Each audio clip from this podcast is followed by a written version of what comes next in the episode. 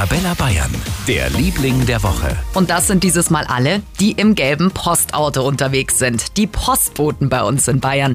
Die sind schon seit Tagen damit beschäftigt, die Wahlbenachrichtigungen und Briefwahlunterlagen für die Bundestagswahl zuzustellen. Und es wird doch schon jetzt per Brief gewählt. Dieter Navrat von der Deutschen Post. Dass wir so viele Briefwähler erwarten, kann auch daran liegen, dass eben viele äh, in die Wahllokale nicht gehen wollen wegen der äh, Corona-Situation. Wir gehen also von deutlich mehr Briefwählern aus, äh, als das äh, je zuvor der Fall gewesen ist.